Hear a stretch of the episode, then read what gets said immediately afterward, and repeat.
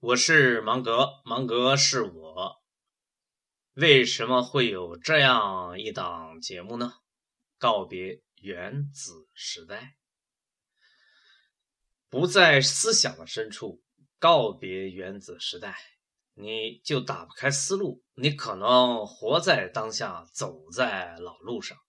看看微信，看看陌陌，看看新浪，什么荔枝 FM，什么喜马拉雅，什么滴滴打车，他们完成的不过是圈人圈地而已。之后呢，几乎是齐刷刷的想到了广告，这不，他们又绕回来了。这似乎太低级了，简直就是抽咱中国人的脸。芒格不敢相信，这帮动不动就圈了几十亿甚至上千亿财富的互联网宠儿们，竟是这般的表现。为了掩饰自己的苦逼，还美其名曰这叫布局。其实啊，也就是说，我也没想好，但我先占着茅坑再说。你想拉呀，先问我同不同意。哇，就是一个厕所收费员。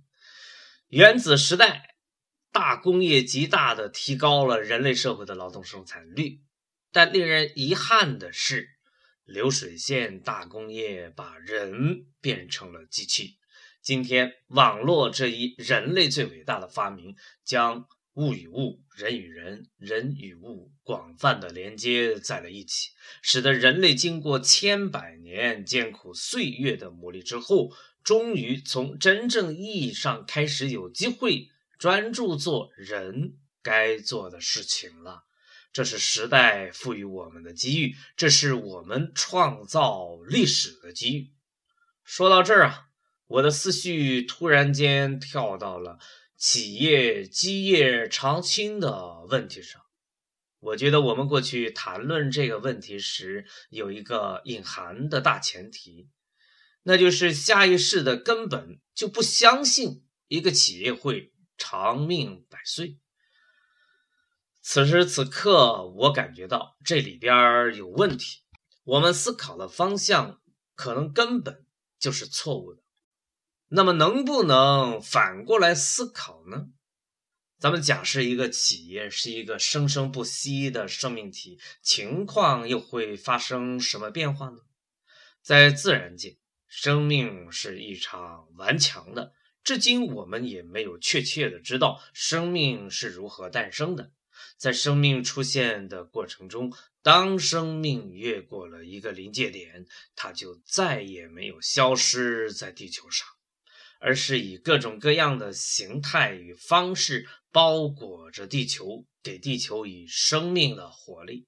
企业掌门人、创始人。咱们是不是应该重新来思考一下自己的企业了呢？难道你还想苦逼似的挣钱，当了三陪当大树，过着非人的生活吗？想当甩手掌柜，玩着玩着就把钱给挣了，那就拜芒格为师吧。芒格教你如何把咱们的企业打造成一个网络生物。拥抱不确定的未来，芒格与你在一起。